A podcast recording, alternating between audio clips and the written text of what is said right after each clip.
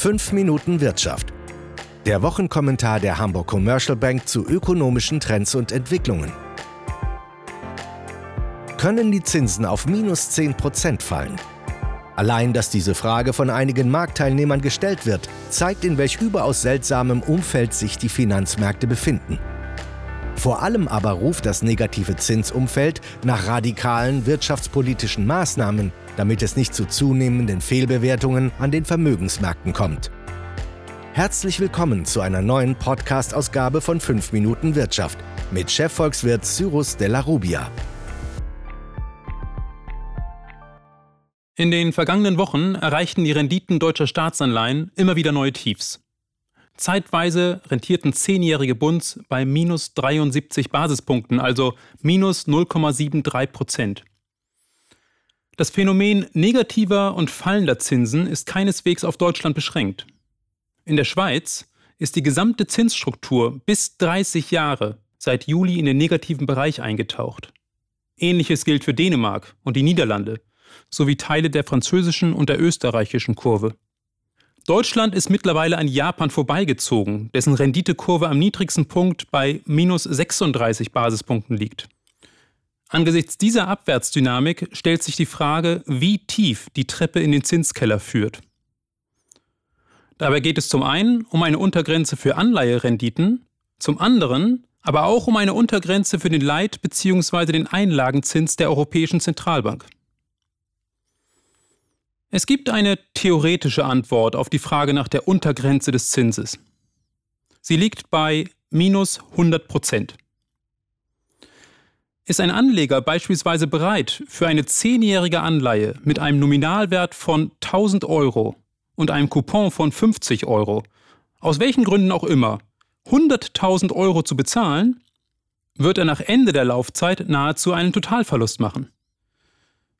Eine etwas naheliegendere Überlegung zur Untergrenze des Zinses, die sich zunächst auf die Europäische Zentralbank bezieht, hängt mit den Kosten der Bargeldhaltung zusammen. Bislang galt, je niedriger die Zinsen, desto eher lohnt es sich für die Menschen, ihr Geld eben nicht anzulegen, sondern es für den Konsum auszugeben. Für Banken wiederum war bislang die Überlegung, dass diese durch negative Zinsen in alternative Anlagen gezwungen werden, nach dem Motto, lieber wird die Bank das Geld einem Unternehmen zu einem Zins von 0% geben, als es bei der Europäischen Zentralbank gegen eine Strafgebühr von 0,4% zu verwahren. Wenn jetzt aber das Geld in Bar gehalten und damit aus dem Finanzsystem abgezogen wird, dann läuft die Geldpolitik diesbezüglich ins Leere, da sich der Preis der Liquiditätshaltung nicht mehr ändert. Liegen die Kosten der Bargeldhaltung aufgrund von Tresorgebühren einschließlich von Versicherungsprämie beispielsweise bei 1,5 Prozent, dann wäre zu erwarten, dass bei Erreichen dieses Wertes mehr und mehr Menschen, Banken und institutionelle Anleger, wie zum Beispiel Versicherungen, die traditionellerweise die Kundengelder in Staatsanleihen anlegen, dass diese Institutionen also auf Bargeldhaltung ausweichen. Für die Europäische Zentralbank würde sich hier eine Einlagenzinsuntergrenze bilden, die aber in etwa auch für Anleihen gilt.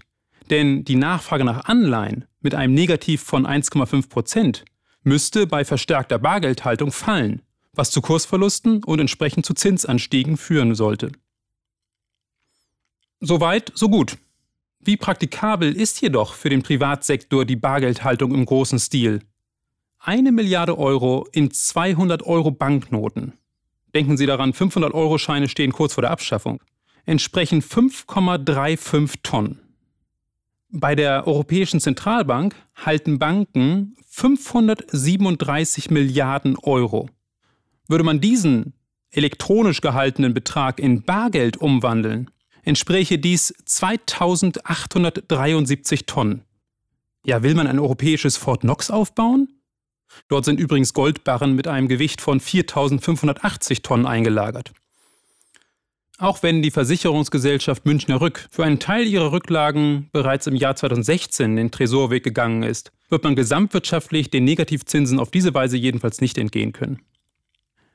Der andere Mechanismus, der zu einer Untergrenze für den Zins führen könnte, ist die Kapitalflucht. Wenn Anleger in Reaktion auf die negativen Zinsen verstärkt auf Auslandswährungen mit positiver Nominalverzinsung ausweichen, würde der Euro massiv nachgeben und es könnte aus Furcht vor einer weiteren Abwertung zu einer destabilisierenden Kapitalflucht und einer Währungskrise kommen, wie man sie eigentlich typischerweise nur aus Schwellenländern wie Brasilien oder Südafrika kennt. In Reaktion auf eine derartige Entwicklung würde die Europäische Zentralbank den Leitzins anheben, um die Kapitalflucht zu bremsen.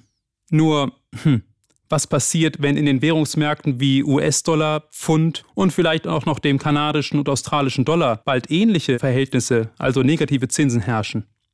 Wohin soll man dann ausweichen? In Kryptowährung etwa? Ja, vielleicht würde genau das passieren.